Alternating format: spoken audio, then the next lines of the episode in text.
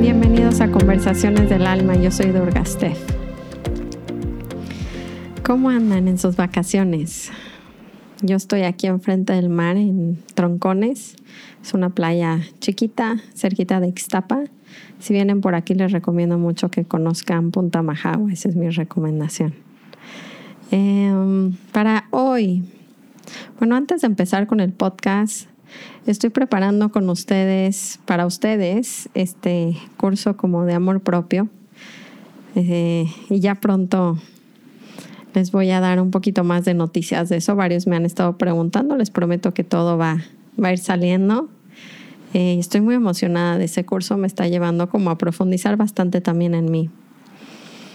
Em, el tema de hoy es uno que les había prometido hace bastante, que ya nunca se los grabé y me preguntan mucho los psicodélicos y de qué pienso de ellos, ¿no? Entonces, bueno, les voy a contar un poco una, una de mis experiencias que tuve con los psicodélicos, eh, que bueno, más bien no es psicodélica, más fue nada más con cannabis, pero bueno, es de la familia. Y, voy a hablarles un poco de este tema, ¿no? De los pros, del cómo, del set and setting que le llamaba mucho Ramdas y de la intención al usar cualquiera de estas medicinas. Eh, entonces es un tema interesante. Ahorita les voy a platicar más. De en donde estén, vamos a centrarnos, vamos a conectarnos. Si pueden, cierren ojos, si no, nada más detengan un segundo su actividad. Y vamos a conectarnos en este espacio del corazón. Vamos a inhalar profundo. Exhalo. Inhalo. Exhalo. Última vez. Inhalo. Y exhalo.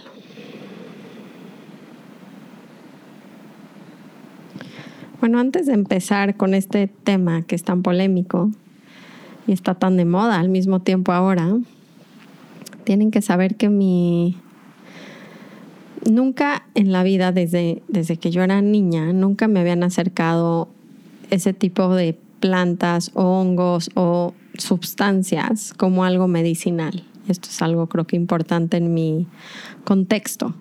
¿no? Yo desde niña como que mi mamá me metió muchos miedos de los psicodélicos. Me dijo, la gente se queda en estos viajes y tienes que tener mucho cuidado y como que desde niña no, digamos que mi droga favorita siempre fue el alcohol porque me, pues me ponía lo más inconsciente posible y me sentía libre, entre comillas. Eh, entonces los psicodélicos y otras drogas, digamos, como que no entraron mucho en mi mundo porque yo era muy alcohólica.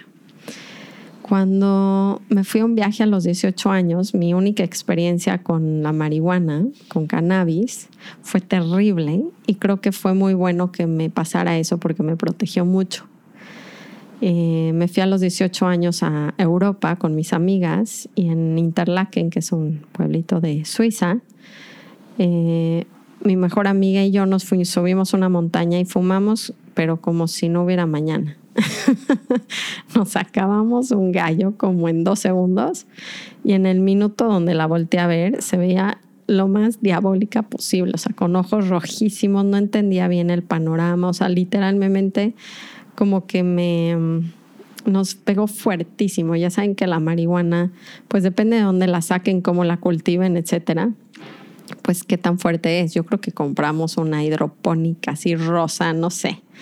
El caso es de que nos fue terrible, ¿no? Nos entró la famosa pálida y y no, no sabíamos ni cómo bajarnos de la montaña, nos tiramos como al piso, a la tierra, casi que a llorar, a decir, bueno, si no se nos baja en media hora nos vamos al hospital y los minutos parecían horas, me entenderán los que les ha pasado esto, ¿no?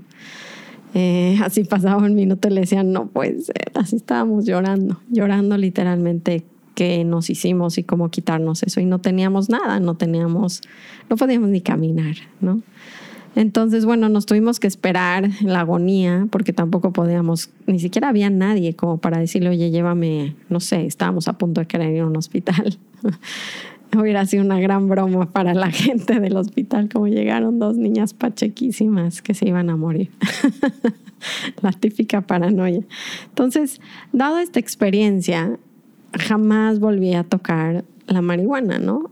les digo que me protegió mucho porque pues todos esos años que estaba muy inconsciente en la fiesta, pues no lo no iba a tomar esta sustancia como un maestro, como una medicina. Entonces no no lo hice, ¿no? Me volví súper alcohólica y ese fue mi droga y ese fue mi camino y punto. Cuando yo escucho de Ramdas, que era como psicodélico, por así decirlo, la verdad no me atrajo nada, nada, nada. Y aquí es un gran ejemplo de cómo los maestros no es algo que escoges racionalmente, porque si yo hubiera tenido que escoger a alguien, no hubiera sido un psicodélico. No lo veía nada espiritual, nada. Entonces cuando empiezo a leer de, esta, de este maestro y me conmueve tanto en un nivel que no puedo explicar con mi razonamiento, porque mi razonamiento me decía, claro que no, eso no, eso no es nada espiritual, está medio de locos, este, ¿no? Más fumado que nada en la vida. Em, entonces, no me atrajo para nada lo psicodélico, pero bueno, yo estaba, como sabrán mi historia, algunos, muy, muy desesperada cuando fui a ver a Ramdas. Yo ya había leído sus libros, eh, me habían llevado a las lágrimas su sabiduría, su verdad, su honestidad, su humanidad y decidí en mi punto más bajo, que era cuando estaba a punto de divorciarme, pero el divorcio era como lo que me movió todas las fichas de mi vida. Se empezaron a derrumbar, ¿no? Cuando te quitan el, el piso, por así decirlo, y me sentí con unos ataques de pánico, miedo, vulnerabilidad, de qué se trata la vida. O sea, de verdad me movieron todo mi escenario por esta crisis que tuve matrimonial. Yo ya tenía mis dos hijas y, y pues yo tenía que ir a ver a Ramdas. O sea, yo lo único que sabía, les juro, era que me rendí. me entregué. Fue como ya, no, no puedo seguir jugando a este juego como de escoger y de qué va a ser. Yo estaba completamente abierta y vulnerable y decidí ir a verlo, ¿no? Y costaba lo que costaba, pasara lo que pasara. Yo solo sabía que tenía que irlo a ver a él. Entonces, em, toda esta onda psicodélica a mis papás les dio mucho miedo, por supuesto. Dijeron, no manches, o sea, esta niña lo primero que vende Ramdas en internet es que es un psicodélico y les dio mucho miedo, pero aún así, pues con todas esas barreras y mentadas de madre de mis papás, de vas a dejar a tus hijas siete días y que vas a ir a Hawái, que vas a encontrar allá, tienes que arreglar tu matrimonio y todo ese rollo. Dije, no, ya, me vale. Me fui, y chistosamente lo tengo que confesar, que es algo que nunca lo he dicho antes, pero una noche cuando, cuando Ramdas me dio mi nombre Durga, que pueden escuchar el capítulo de la historia detrás de mi nombre Durga en el podcast, hace bastante se los grabé, pero esa noche que, que donde él me dio mi nombre, ¿no? Y yo sentí como un pequeño cosquilleo casi eléctrico, eh, me fui en la noche a un concierto como de mantras con música electrónica, algo como medio hippie espiritual, que me fascinó porque yo, ella y la danza tenemos como una historia larga y me encanta bailar, ¿no? Yo doy estas clases como conocidas como yoga trans dance o la danza de las emociones en las cuales me encanta, ¿no? Hoy en día también hago estas ceremonias de cacao donde bailamos, es algo que me libera a un nivel que no puedo explicar, me lleva las lágrimas. Y esta terapia de la danza, pues yo la he seguido. Entonces fui ahí y, estaba completamente como libre y no podía creer que además yo no tenía que hacer nada, yo no lidereaba, nadie me conocía, o sea, literalmente me sentí como cuando dicen baila como si nadie te estuviera viendo. Y entonces olí a marihuana, porque pues evidentemente mucha gente fumaba o quién sabe que se metía también. Y fue la primera vez que fue como, en vez de darme miedo y repele, me generó un, como un deseo de volver a fumar, de volver a, meterme en ese ambiente, por así decirlo. pero de una manera completamente diferente. Em, estoy pensando, no, esa noche yo no fumé nada para nada y pasó lo que pasó en el podcast que les conté, ¿no? Esa fue como mi primer como llamado de regreso a algo así. Em, ahora, con una pausa en esta historia, Ramdas, que era un profesor de Harvard muy famoso, muy exitoso, se mete a los psicodélicos porque en Harvard, cuando estaban enseñando psicología, viene un compañero que se llama Tim Larry y, se, y le da a probar los hongos. Creo que le dio hongos o le dio, no me acuerdo si le dio LSD, pero bueno, le da el psicodélico a Ramdas diciéndole que nada de lo que he estudiado en psicología se compara a la experiencia que tuvo con el psicodélico, que pudo conocer muchísimo más de la mente de lo que ha estudiado en su vida, en todas las teorías de psicología. Todos Ramdas, claro que dicen, no, pues cómo, como que denme probar eso porque pues yo también quiero descubrir, pero están buscando una apertura de conciencia. Nada que ver con estar borrachos y meterse un ácido y hacer una experiencia, sino están tratando de descubrir estados de la conciencia y lo que sucede con él, no, es que cuando se mete el psicodélico varias veces, varios años y se da cuenta que no puede quedarse en ese estado.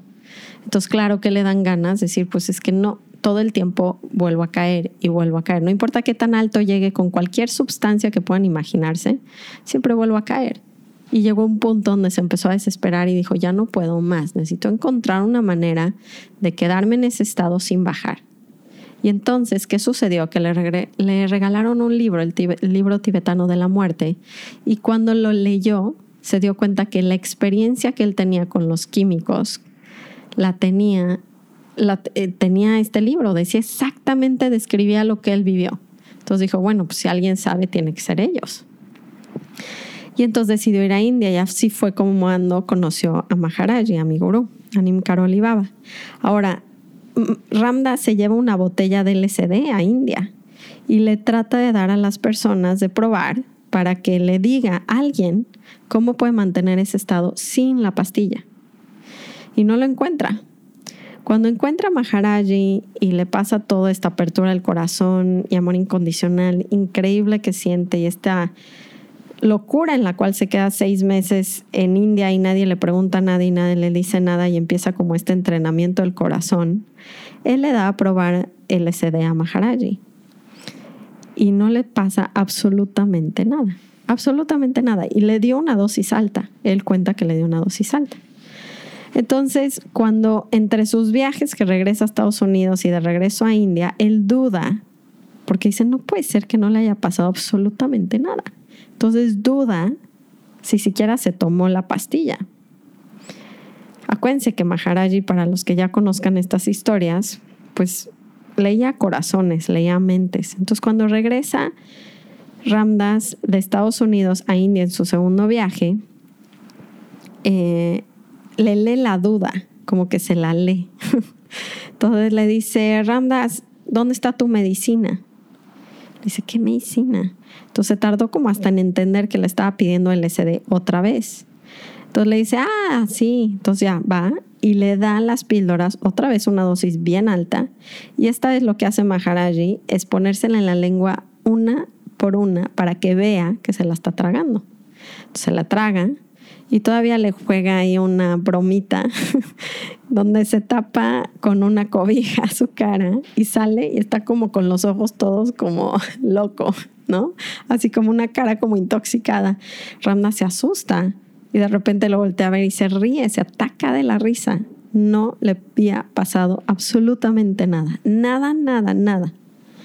Entonces Ramdas entiende que está en un estado de conciencia tal que estos químicos no pueden alterarlo ese estado de conciencia porque no está viviendo a través de su mente como todos los demás. Cuando Ramdas le dice, ¿no? Pues, ¿qué onda con esto? Le dice, esto lo hacen como ciertas culturas en el monte muy alto, tiene que ser una temperatura, no me acuerdo cómo, pero le dice, es una ventana a donde Jesús y Krishna viven, pero no te puedes quedar ahí. Era justo lo que Ramdas ya sabía, ¿no? Entonces, cuando yo empiezo a leer todas estas historias, bla, bla, bla, de repente, pues claro que, pues empieza a haber mucha curiosidad, como muchos de ustedes que han hecho ayahuasca o se han metido algún hongo, ¿no? Donde entendemos que nos abren una puerta de la conciencia. Cuando yo como que supe todo esto de, del ácido y de los hongos y empecé como a leer la historia y tenía plena confianza en Ramdas, también como mi gurú, le pregunté, ¿no? Le dije, oye Ramdas, pues yo he visto que has hecho mucho con esto, ¿no?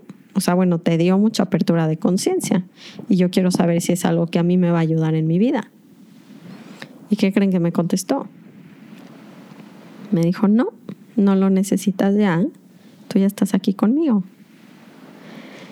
A mí lo que me deja entender esa, esa respuesta de Ramdas es que no estamos buscando una experiencia tal cual como tal de ese tipo de drogas. No, este evidentemente es mi opinión.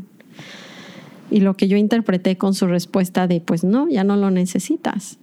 Porque lo que yo veo en él y en mucha gente es que necesitan un batazo que para mí fue casi divorciarme, o sea, como que algo que me, desconfigurara mi cabeza de cómo tienen que ser las cosas y de quién soy yo y a qué vengo a este mundo. Y hay gente que lo vive con crisis como yo lo viví, hay gente que lo vive con accidentes, hay gente que lo vive con muchas experiencias distintas y hay gente que lo vive con químicos. O sea, no quiere decir que no sirven, no, sí sirven. El problema es que como yo lo veo, hoy en día está tan de moda que pareciera que ya estás en el camino y te va a ayudar más. Y en mi perspectiva, desde su respuesta, esa no fue la realidad. Porque si él supiera que a mí me va a ayudar, me hubiera dicho, claro que sí, dátelo. Y yo me lo hubiera dado, ¿eh? me hubiera dado lo que me hubiera dicho, porque la confianza que yo le tengo a ese ser va mucho más allá de mi cabeza. Y la verdad es que me dijo, no, y desde ahí yo siempre he confiado en Ramdas. Entonces, por eso no me he dado ningún psicodélico, ningún hongo, ningún LSD, nada de ayahuasca. ¿Por qué? Porque mi gurú me dijo, ya no lo necesitas. Entonces, no necesariamente me va a ayudar a, a, evolucionar. Puede ser una experiencia. O sea, no sé si en mi vida lo voy a hacer o no. Tampoco me dijo, tienes prohibido hacerlo. Pero me dijo, no necesaria, no es algo que necesitas. O sea, lo quieres hacer, pues lo puedes hacer, pero no, no estés pensando, porque yo me empecé un poco a obsesionar, él también leyó mi corazón, casi casi de que si no, hago, no hago ayahuasca, no voy a seguir avanzando en mi camino espiritual. Y para nada es real.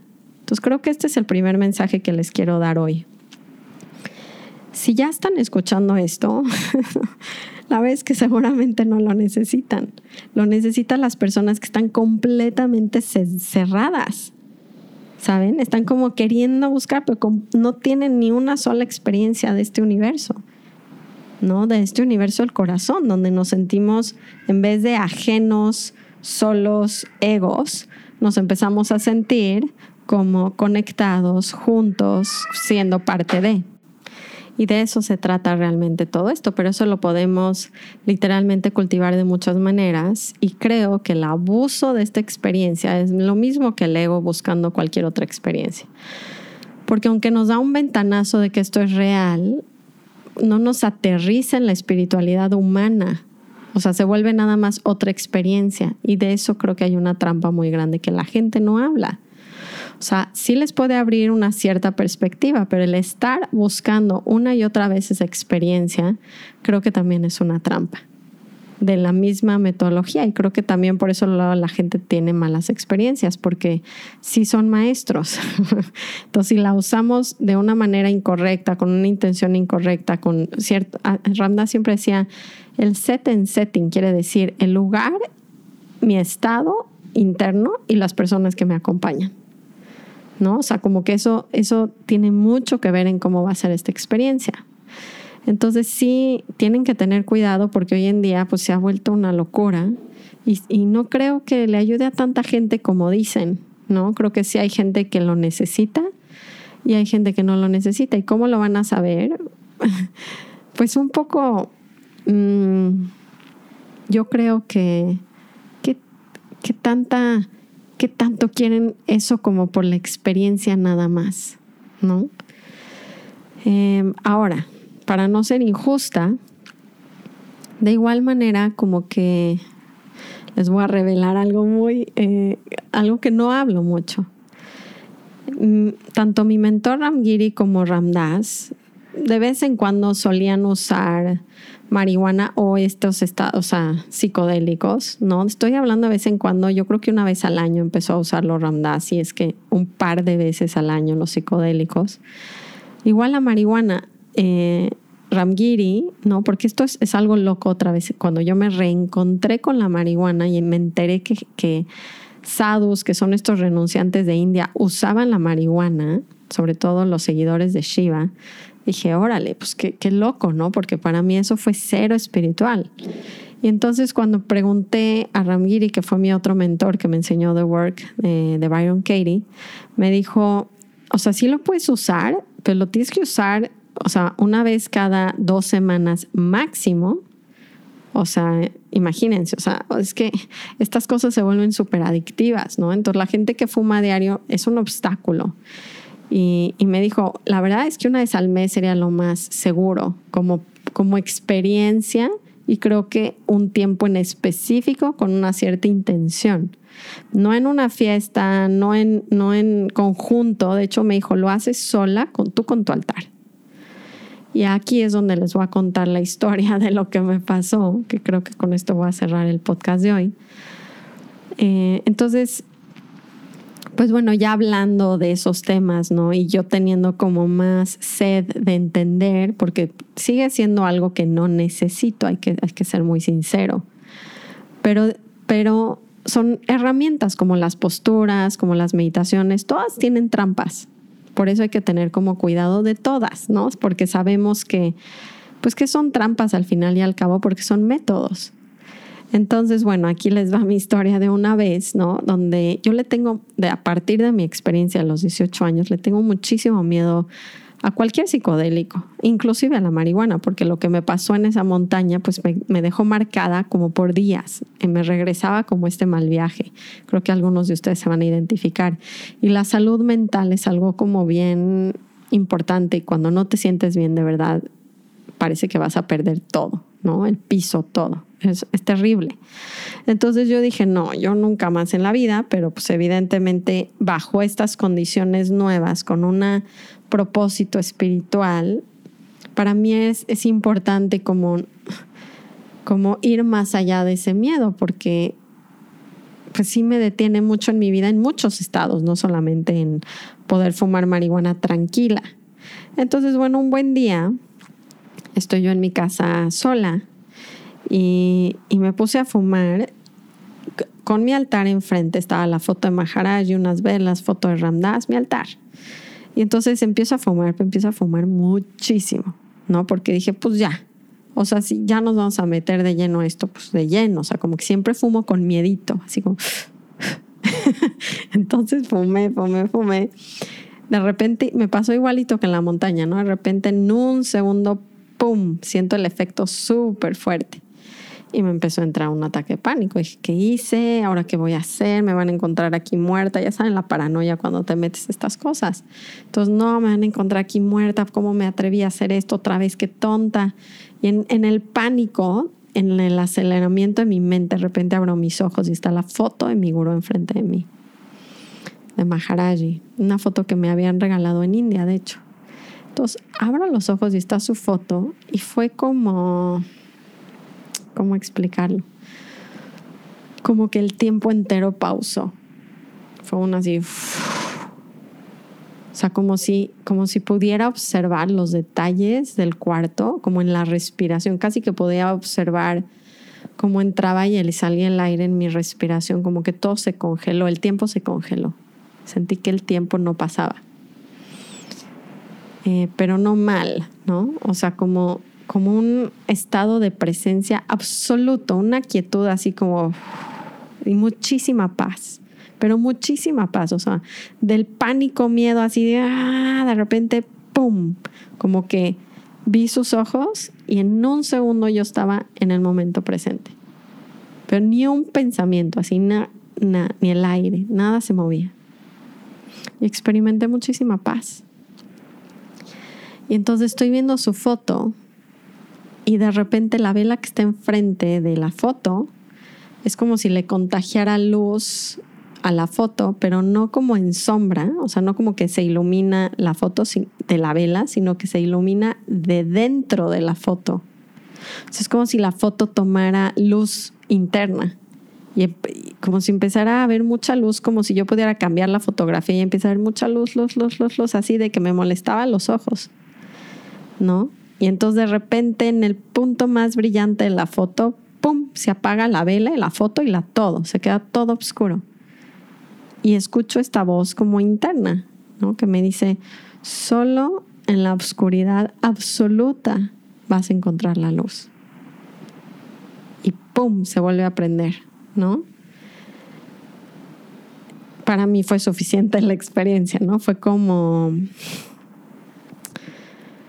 Estuvo muy fuerte como sentir que a ver si está muy loco lo que les voy a decir, pero sentí que no fue el efecto de la droga, sino más bien que me abrió un espacio a que pasara algo así que es muy real. Y esto me lo comprobó Ramdas cuando la siguiente vez que fui a verlo a Maui, dije, no, pues ya tengo un poquito de material para contarle y preguntarle. Entonces estoy con Ramdas y esta es una historia muy chistosa porque estoy con él sentada en su cuarto, ¿no? Él está siempre en su mecedora y estamos en este ejercicio de los ojos y no sé, es increíble la apertura que pues que siempre tengo yo con él, ¿no? Entonces estoy viéndolo y le digo, so the other day, ¿no? El otro día algo, algo me pasó. Eh, le digo, estoy fumando motal, marihuana. Le dije, pero fumé mucho. Y me dice, pero mucho, mucho. Y le dio mucho, mucho. Entonces dice, mucho, mucho, mucho, ¿no? Y nos empezamos a reír, a reír. Se empezó a reír conmigo de que fumé muchísimo, ¿no? y entonces le digo, le, le, empiezo a contar de la experiencia y le digo, entonces el tiempo, ¡pum!, se pausó en esta paz y amor inmenso. Entonces me queda viendo y me dice, eso no es la marihuana, ese es Maharaji, no, ese es el gurú y te entró, o sea, como que se presentó, te abriste la posibilidad de que existiera la experiencia y por eso sucedió. Pero ese no es la droga, eso es meterte en este plano como tan real como el que tú y yo estamos platicando ahorita. Me dijo, eso no es un viaje, eso es literalmente tan real como este podcast que estás escuchando ahorita. Y fue como, wow, o sea, es que estuvo muy fuerte para mí esa realización porque me di cuenta que ese espacio de paz absoluta y quietud, de amor, es muy real y que no lo necesitamos obtener a través de las drogas. Eh, lo podemos hacer de mil otras maneras, ¿no? Entonces, para finalizar y resumir el podcast, no, no es que esté en contra o a favor. Creo que estas cosas son complejas como cualquier otra y tienen que ser muy sinceros, ¿no? Em, este gran maestro también que usaba psicodélicos, Alan Watts, decía, eh, es bien importante que una vez que escuches el mensaje, cuelgues el teléfono. O sea, quiere decir, si están buscando una señal, un mensaje, tengan mucho cuidado en el set y setting, que les digo que es con quién lo hacen, en dónde lo hacen y cuál es su estado interno, cuál es su intención. Ajá, para que no salgan lastimados, porque estas cosas sí nos pueden lastimar. A mí me lastimaron a los 18 años y era marihuana. Pues ahora imagínense la ayahuasca o no sé, cualquiera de estas drogas que hay gente que sí se queda lastimada. Entonces, en la intención, el lugar, las dosis, etcétera, etcétera, creo que son muy importantes y tienen que tenerle muchísimo respeto a esto. Yo le pediría muy, muy, muy, mucho permiso a la planta, a la medicina, al químico. Así de, híjole, ¿no? A ver, vamos. Y, como yo lo hice, ¿no? En ese estado de decir, aquí está mi foto de mi gurú, aquí está mi corazón y aquí no me va a pasar, no me va a, ganar la mente. Y y siento que no es para todo el mundo todo. Así como hay gente que despierta como yo con un divorcio, habrá gente que sí tenga que tomar un hongo y habrá gente que en su vida lo tome y esté completamente despierto. Lo que sí les digo es que fumar diario o meterse estos psicodélicos cada mes, siento que no es algo productivo y que de hecho nos dificulta nuestro camino espiritual, es, una, es un bloqueo. Eh, varios de mis maestros cuando platico es nada, no uses nada absolutamente nada. O sea, ya ni te metas eso. Una experiencia de una vez cada X tiempo que estoy buscando algo en específico, pues lo podría usar. Pero como una droga recreacional o como algo que yo constantemente lo estoy usando, eh, mis maestros decían, tanto Ramgiri como Ramdas, pues cuelga el teléfono. O sea, ya recibiste el mensaje, ¿no? Ya no lo necesitas. Entonces tengan mucho cuidado en esa adicción de la experiencia que nos da. Entonces, así como ven Ramdas de psicodélico, su respuesta fue no. Eh, y espero que les sirva, ¿no? Espero que se informen bien y que sepan que pues, literalmente lo único que necesitan son sus corazones abiertos. El cómo van a llegar ahí, pues depende mucho de su personalidad y su vida y que tanto se aflojen para entregarse a la perfección de la vida. Eh, entonces sí, tómenlo con sabiduría. Los quiero mucho. No le cuenten a nadie. y nos vemos, nos vemos la que sigue. Los abrazo. Namaste.